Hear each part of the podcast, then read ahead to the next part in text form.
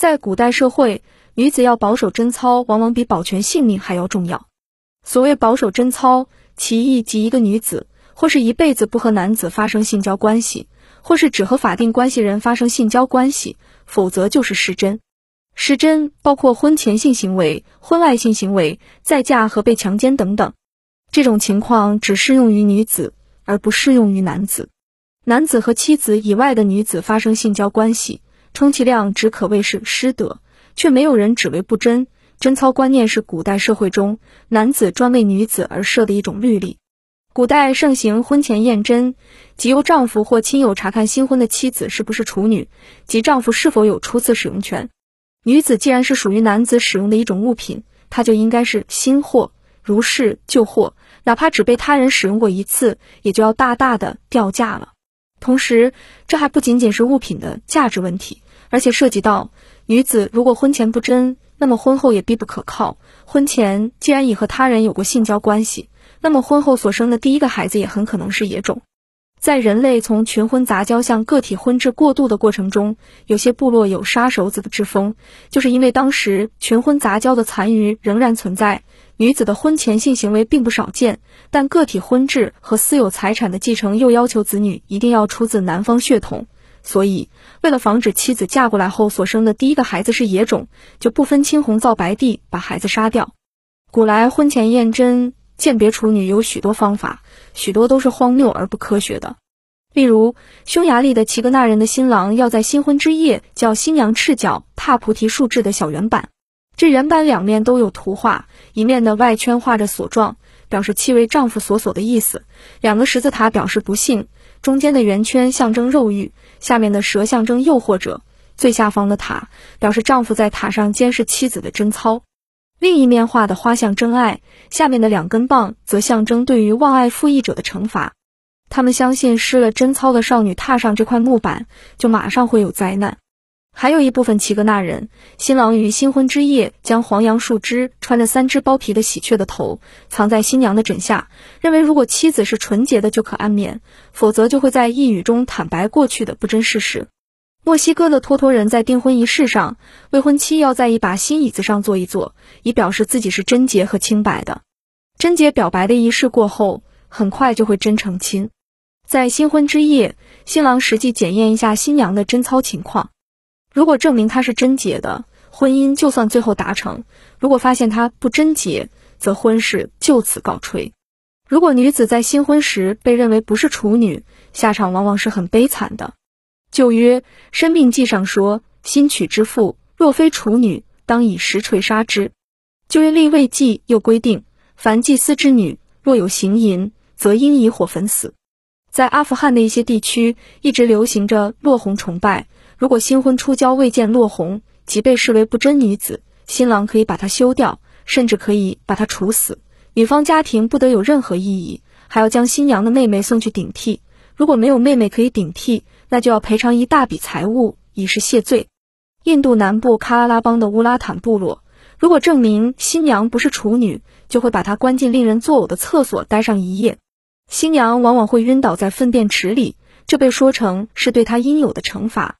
既然女子已经沦为男子的附庸、玩物和私有财产，既然处女之宝、处女的贞操是那样可贵，有些有钱有势的男子就不只是要占有自己妻子的处女之宝，而要占有更多的处女之宝。有些人热衷于花几倍的价钱嫖处女妓，替这些处女妓开包，就是这种心理的反应。在古代，一个相当长的时期内盛行的出夜权也与此密切相关。出夜权的问题比较复杂，要做具体分析。在古代有一种风俗，就是新娘在初婚的第一夜必须由新郎以外的男子享用，她的处女的身体必须由其他男子来破瓜。曾经写了《出夜权》一书的日本学者二阶堂昭久，对出夜权所下的定义是：当结婚时，一个或两个以上的男子，先新郎而和新妇共寝的惯习，也包括那达到了精通期或将达到精通期的女子在结婚之前，由特定的人来尝试的惯习。新娘的第一夜要由新郎之外的男子来破身，这真是奇耻大辱，是对女子十分典型的压迫、占有和玩弄，这是任何现代人都不可忍受的事情。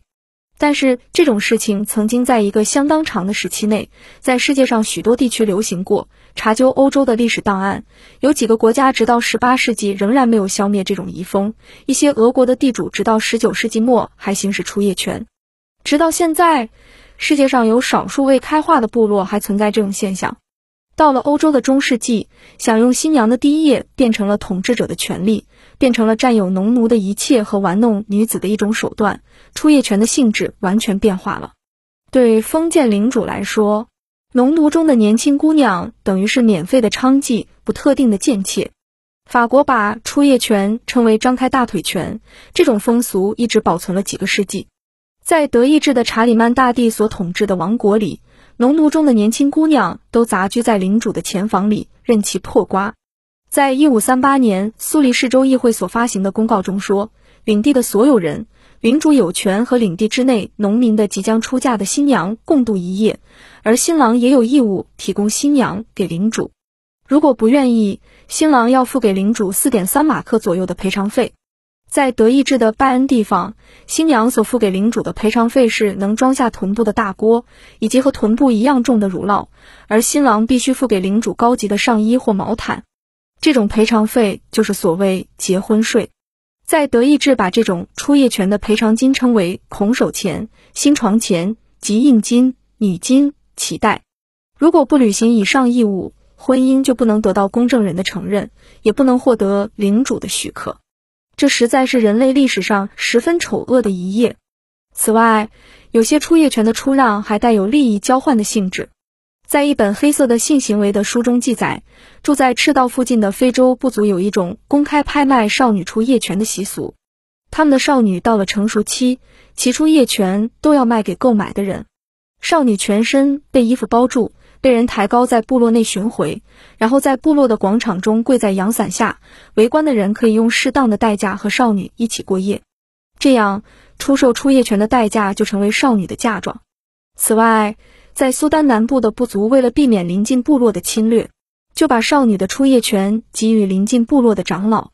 中国古代有所谓男女授受不亲、男女不杂作、不同世家、不同金制、不亲授之说，这也是古代许多国家为防止女子失贞而出现的一种普遍现象。例如，在古代波斯，姑娘七岁以后就不能见任何男性，出嫁以后只能居留在丈夫的后房里。不许被丈夫以外的任何男性看见。妻子必须出门时要用衣物把全身上下都遮盖起来，脸上还要罩上四层面纱。如果是贵妇人，还要坐在密不透风的车子里。